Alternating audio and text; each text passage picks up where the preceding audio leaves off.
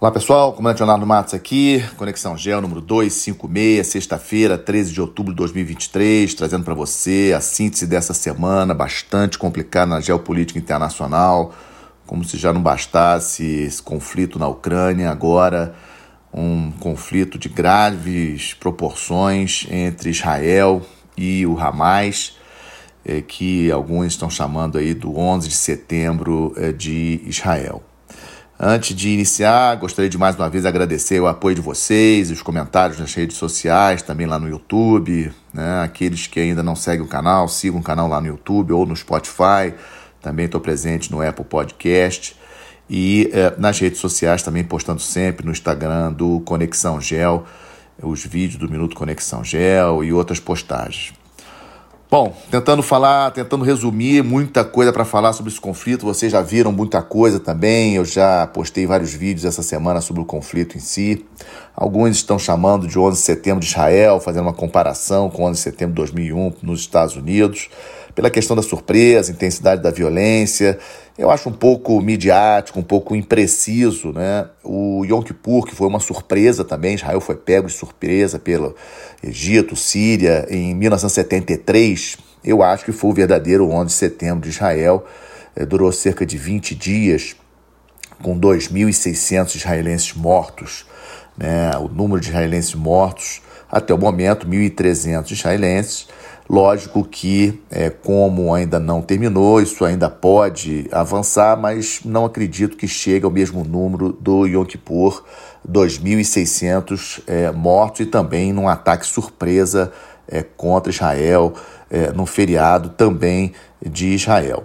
Milhares de foguetes foram lançados no sábado pelo Hamas, impressionante como o Hamas conseguiu se armar dessa forma, com a quantidade de armamento, especialmente a quantidade de foguetes que ele conseguiu lançar sobre Israel, não apenas no sábado, mas também nos outros dias. Ontem mesmo, a, a Ministério da Defesa de Israel informou alguns foguetes lançados de Gaza contra é, posições contra Israel, ou seja, é, a quantidade de foguetes que o Hamas possui, impressionante como esses foguetes chegaram a Gaza e como e eles estão sendo empregados.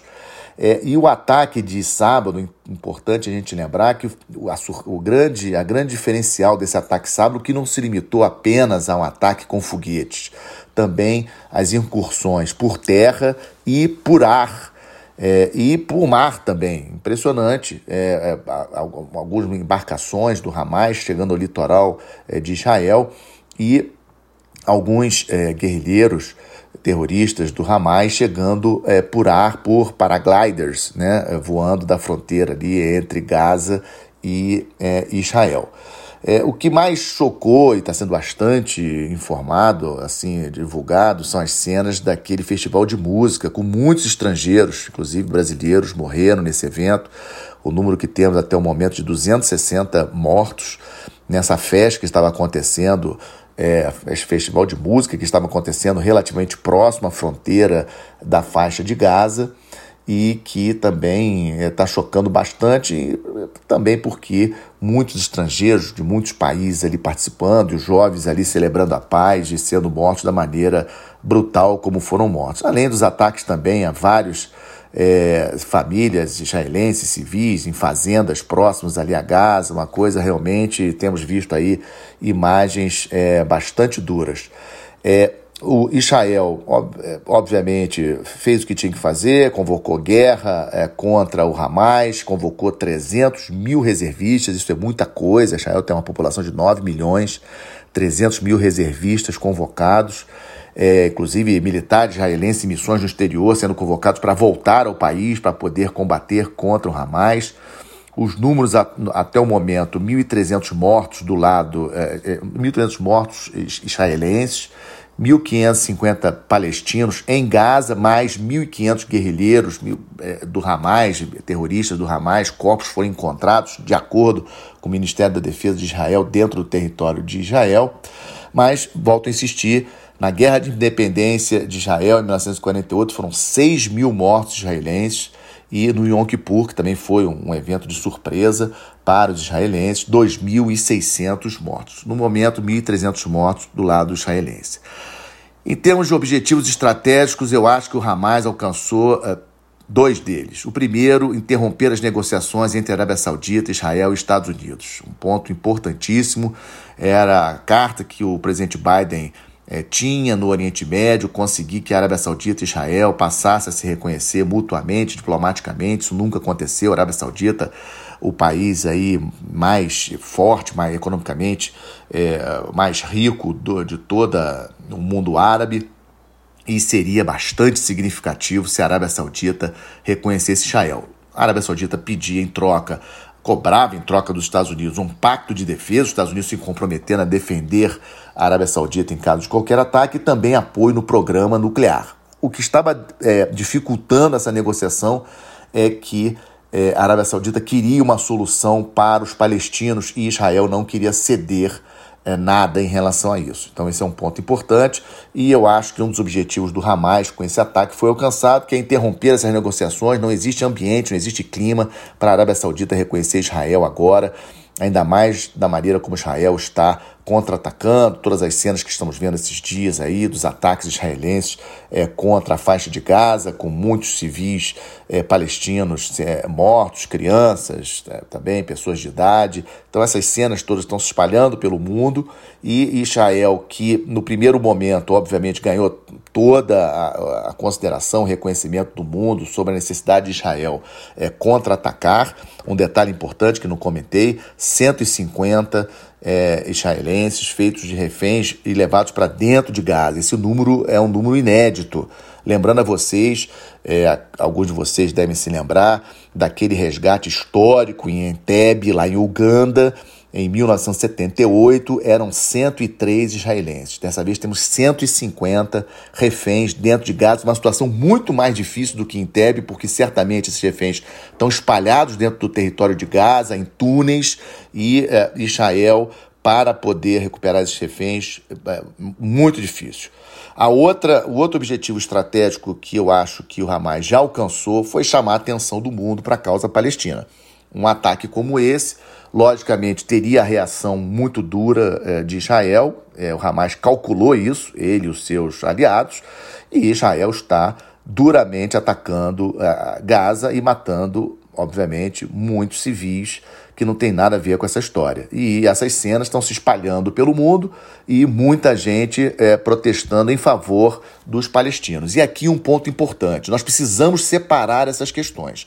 Uma coisa é a brutalidade, a barbaridade cometida pelo Hamas. Isso tem que ser combatido por qualquer um e tenho visto muitos muçulmanos corretamente criticando. Os Emirados Árabes Unidos claramente criticou a atitude do Hamas, Egito criticou a atitude do Hamas, ou seja, não pode ser aceito como normal o que o Hamas fez. Isso é uma questão.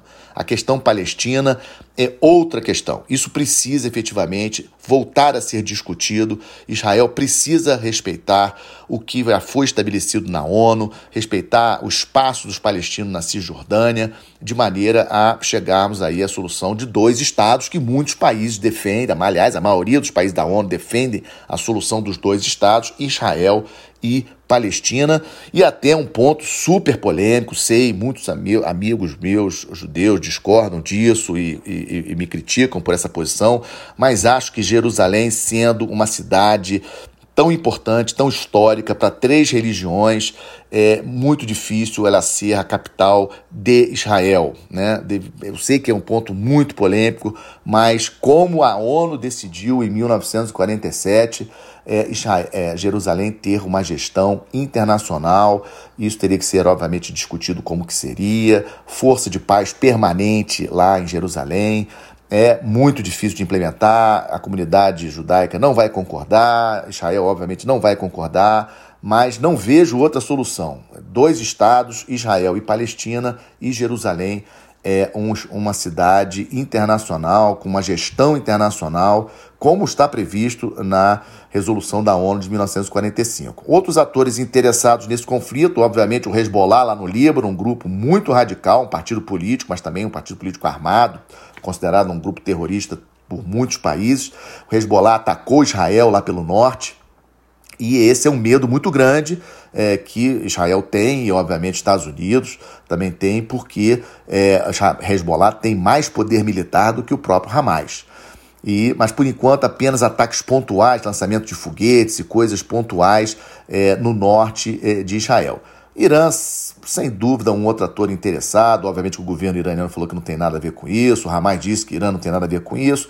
Mas a gente sabe que o histórico de apoio do Irã ao Hamas. A gente não tem, obviamente, detalhes do tamanho desse apoio, não acredito em nenhuma intervenção militar iraniana nesse, nesse evento. É, eu acho que isso vai ficar limitado a Hamas e a Hezbollah e a Jihad Islâmica, que é um outro grupo também terrorista dentro de Gaza, mas menor do que o Hamas, e outros é, atores interessados em vários países árabes que obviamente agora se escondem, não, não querem mostrar a cara, mas financiaram e ajudaram o Hamas a chegar nesse ponto que está em termos de é, equipamentos e armas para perpetrar o ataque que, é, que realizou. Ajuda militar dos Estados Unidos. Estados Unidos, já no domingo, já mobilizou o grupo de batalha do USS Ford, um grupo de batalha bastante poderoso que estava já navegando, operando ali no mar Mediterrâneo. Ele foi mobilizado, já chegou na terça-feira no litoral é, de, de, de Israel. E o grupo de batalha do USS Eisenhower vai suspender de Norfolk, a maior base naval do mundo, na Virgínia, nos Estados Unidos, hoje, ainda hoje, para o Mediterrâneo. O Eisenhower ia substituir o Ford, agora nós não sabemos se ele vai permanecer junto com o grupo de batalha do Ford numa tentativa de ajudar é, Israel contra, é, em apoio de, de, guerra eletrônica, de inteligência, é, de vigilância em torno é, de Gaza. O secretário de Estado dos Estados Unidos chegou ontem é, em Israel para conversar com as autoridades israelenses. E aqui um detalhe importante: vejam que os Estados Unidos, a primeira autoridade que os Estados Unidos mandou para lá foi o secretário de Estado e não o seu ministro da Defesa, mostrando a preocupação do Biden para ter uma solução aí, é, é, digamos assim, diplomática também para o assunto, ou seja, tentar demover Israel dessa ideia de bloqueio total em relação a Gaza, de ataques incessantes com foguetes contra Gaza, ou seja, por isso que o secretário Blinken, embora o discurso dele obviamente tenha sido de apoio a Israel, mas lendo com calma o discurso dele, percebemos a preocupação também para ter uma solução pacífica com relação a esse evento. Erro da inteligência israelense? Não sabemos, não temos como precisar. Isso aí depois vai ser feita uma investigação. Eu acho que, de qualquer maneira, podemos sim chamar de erro, porque mesmo que a inteligência israelense tenha alertado o primeiro-ministro Netanyahu e o governo israelense com relação a um possível ataque do Hamas, não conseguiu precisar ao governo israelense que aconteceria algo desse tamanho. É lógico que se a inteligência israelense tivesse informado ao, ao governo que seria algo desse tamanho, é, o, o primeiro-ministro Netanyahu teria tomado alguma providência. Se é, a inteligência israelense informou alguma coisa ao primeiro-ministro e ele não tomou iniciativa, provavelmente foi em função justamente das negociações em andamento com a Arábia Saudita e Estados Unidos. Netanyahu pode ter ficado preocupado em não querer prejudicar essas negociações. É algo que depois vai ter que ser é, investigado. O que, que aconteceu com a inteligência, se a inteligência israelense, uma das mais preparadas do mundo, é, se ela realmente errou, o quanto que ela errou. E a questão da guerra de informações. Devemos ter muito cuidado com relação a isso. As imagens que vemos, as notícias que vemos, declarações que vemos. Eu recomendo a todos verem sempre fontes é, diferentes, mais de um canal, não ficarem restritos apenas a uma linha de opinião. E vou seguir informando vocês sobre esse conflito com os Minutos Conexão Gel que tem postado tanto no YouTube como também no Instagram. Segundo tema para vocês, atualizando o conflito, o, grande conflito do mundo no momento, a guerra na Ucrânia. O presidente Zelensky da Ucrânia esteve em Bruxelas, na sede da OTAN, essa semana para conversar com os ministros de defesa dos países que estão apoiando militarmente a Ucrânia. Zelensky, obviamente, muito preocupado em, em função é, desse conflito lá entre Israel e Hamas, dele perder material militar, especialmente dos Estados Unidos. Os Estados Unidos já garantiu que consegue fornecer material militar tanto para a Ucrânia como para Israel, mas o Zelensky preocupado e preocupado também que, de uma maneira geral, os países europeus diminuam seu interesse pelo conflito lá na Ucrânia e passem a reduzir é, o fornecimento de armas para a Ucrânia. Se a Ucrânia deixar de receber as armas dos Estados Unidos e da Europa, a Ucrânia vai ter que sentar na mesa de negociações é, com a Rússia, porque não tem condições de sustentar o conflito. No campo de batalha em si, a única novidade dessa semana, alguns avanços da Rússia ali na região de Donetsk, a leste ali da Ucrânia. Lembrando que a região de Donetsk é uma das regiões que a Rússia incorporou ao seu território, embora na prática não esteja totalmente ocupada por forças russas.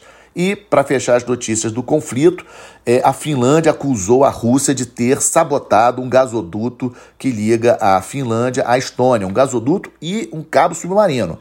É uma acusação séria, a Finlândia não mostrou provas, é, e a Rússia, obviamente, disse que não tem nada a ver com isso, mas chama atenção, mais uma vez, vocês lembram que ano passado, em setembro do ano passado, aquele gasoduto Nord Stream que liga a, a Rússia à Alemanha foi sabotado. Ninguém sabe até hoje quem é, foi o responsável por aquela sabotagem, e agora outro gasoduto ligando Finlândia é, à Estônia e um cabo submarino foram sabotados. Quem foi o responsável, não sabemos. Lembro mais uma vez, isso é infraestrutura crítica. Todos os estados, todos os países precisam ficar preocupados. O Brasil tem uma Amazônia Azul de 5,7 milhões de quilômetros quadrados e, e, os cabos submarinos são importantíssimos para as comunicações do, do mundo como um todo e do Brasil também. Quatro pontos de chegada e saída de cabos submarinos no Brasil. Fortaleza é o principal deles, depois temos Salvador, Rio de Janeiro e Santos precisamos ter muita atenção com relação à proteção das nossas infraestruturas críticas no mar. No quadro Estamos de Olho, é, estamos aí observando as eleições no Equador, nosso vizinho aqui na América do Sul, em torno estratégico brasileiro, segundo turno das eleições presidenciais neste domingo. A candidata da esquerda, Luísa Gonzalez, e o de direita, Daniel Noboa, é, estão aí tecnicamente empatados pela média das pesquisas realizadas, então há uma grande dúvida de quem vai sair vencedor e será o próximo presidente do Equador. Também estamos de olho nas eleições gerais na Polônia, um país importantíssimo da Europa, é, aí se tornando é a quinta economia da Europa pelos últimos números e, obviamente, muito importante nesse conflito contra é, da Rússia contra a Ucrânia. A Polônia ali numa posição ali estratégica. Ligeiro favoritismo para o partido atual de centro-direita, que deve se manter no poder com outras coalizões, também estamos de olho. E para fechar o estamos de olho, Ártico, pela primeira vez, um navio é, porta-container da China fez a travessia completa entre a China e o porto de São Petersburgo, na Rússia, ida e volta. Né? Isso aí foi um fato é, inédito. Até o momento, a, a navegação ali no Ártico estava sendo feita entre é, o Ártico russo, é, na província de Yamal, uma província produtora de gás da Rússia, para a China, né? navios é, é transportando gás liquefeito, LNG, e agora navio container lá do Porto de São Petersburgo, lá dentro do, do Mar Báltico, dando a volta por cima e chegando na China. Essa rota é uma rota cada vez mais importante em função do degelo, e como eu já tenho falado em várias postagens minhas, em vários outros é, podcasts, o Ártico cada vez mais importante. O Brasil precisa estar na governança do Ártico. Acho que nós temos muito a contribuir para manter o Ártico aí um espaço é, de paz, né, e não um espaço de conflito.